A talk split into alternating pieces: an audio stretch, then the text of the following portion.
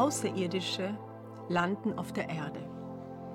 Es sind kümmerliche Wichte, aber sie haben einen Stoffwechsel, als gäbe es kein Morgen. Sie schwirren umher wie winzige Mückenschwärme, schneller, als man es je wahrnehmen kann. Erdensekunden kommen ihnen vor wie Jahre.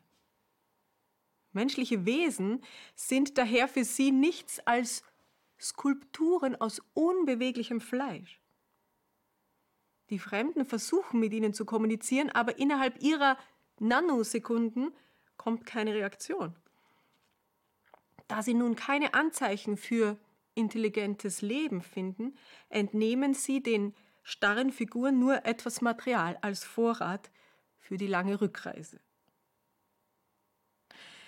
Diese Fantasiegeschichte entstammt dem Roman Overstory, die Wurzeln des Lebens.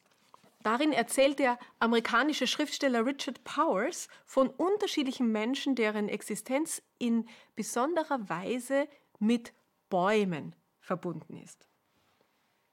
Wer dieses Buch gelesen hat, der denkt anders über die Herrscher des Waldes als davor.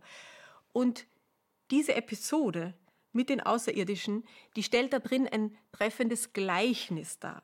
Sie soll demonstrieren, wie begrenzt wir Menschen Bäume wahrnehmen.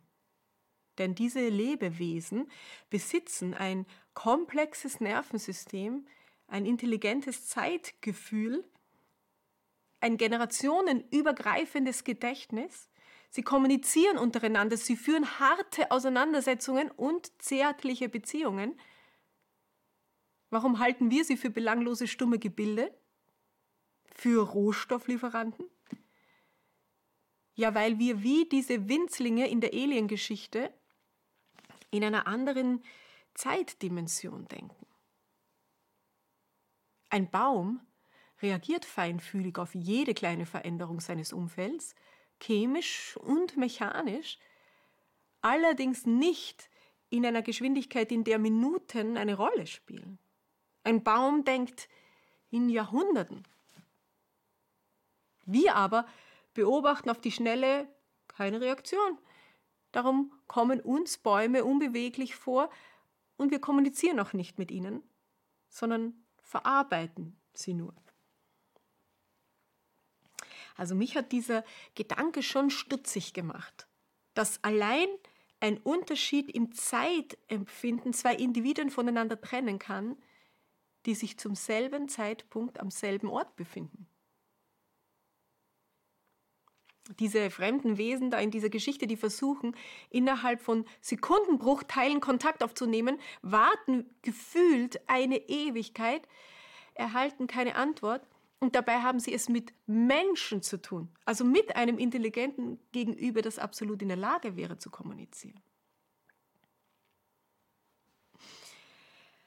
Ähnliches, denke ich, ist Richard passiert. Das hat er so mit Gott erlebt. Als er Ende 20 war, da hatte er schon Jahre damit verbracht, für die Ehe seiner Eltern zu beten und beide wieder näher zusammenzubringen. Ihre Scheidung fühlte sich für ihn an wie eine Katastrophe. Monat, ein paar Monate später machte seine Verlobte ihm aus heiterem Himmel mit ihm Schluss, ohne eine Erklärung dafür zu geben. Und ungefähr zur selben Zeit verpasste er ein lukratives Jobangebot. Hinzu kam eine Reihe körperlicher Beschwerden, die er schon mehrere Jahre mit sich rumschleppte, und jeder einzelne Faktor legte sich wie ein dunkler Schatten auf sein Gemüt. In jeder Situation hatte er auf göttliches Eingreifen gehofft und nie die erwartete Veränderung erlebt. Sein Dasein fühlte sich nicht mehr an wie eine Serie von Rückschlägen, sondern wie eine einzige große Enttäuschung. Eines Abends mündeten schließlich alle seine Lebensfragen in die eine. Ist überhaupt jemand da oben? Die nächsten Minuten verbrachte Richard in einem inneren Kampf und der ging drei, vier Stunden lang. Am Ende lag er am Boden und schrie innerlich, Bist du da? Siehst du mich? Kümmerst du dich? Gib mir doch jetzt ein Zeichen, dass es dich gibt. Das ist alles, was ich möchte. Um vier Uhr morgens kam ich zu dem Schluss, nichts ist passiert, erzählt Richard. Gott hatte sich nicht gemeldet. Und warum sollte ich mich dann weiter quälen? In diesen Minuten entschied der Mann, dass seine letzten Jahre ein Irrtum gewesen waren und seine Beziehung zu Gott eine Einbildung. Er griff nach seiner Bibel und nach anderen weiteren Büchern und legte sie im dunklen Hinterhof auf einen Grill, schüttete etwas Benzin darüber und zündete sie an. In dieser Nacht ging mein Glaube in Flammen auf, erklärt Richard. Ich bin jetzt fertig mit Gott. Gott, wenn es ihn gibt, hat Richards Test nicht bestanden, oder? Ich meine, ich kann Richards Verzweiflung verstehen. Er hat sehr tiefe Verletzungen erfahren. Ich weiß nicht, wie ich es verkraften würde, wenn meine Familie, die große Liebe, meine berufliche Identität, wenn alles nacheinander zerbricht? Natürlich habe ich mich auch gefragt, was da so vor sich ging zwischen Himmel und Erde in diesen Nachtstunden. Es ist ja eine sehr konkrete Bedingung, die Richard da stellte. Gib mir jetzt ein Zeichen, dass es dich gibt. Und Gott ist auf diesen Deal nicht eingegangen? Warum nicht? A. Möglich, dass es Gott nicht gibt. B.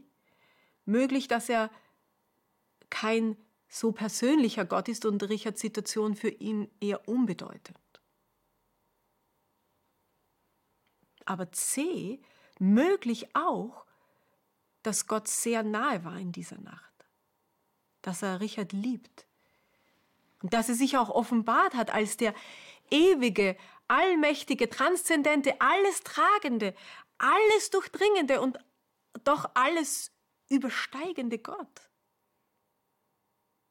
Und möglich, dass Richard einfach in einer zu eingeengten Dimension nach einem Zeichen gesucht hat. Die Bibel ist eine Geschichte voller Gottesoffenbarungen. Sanfte und übermächtige.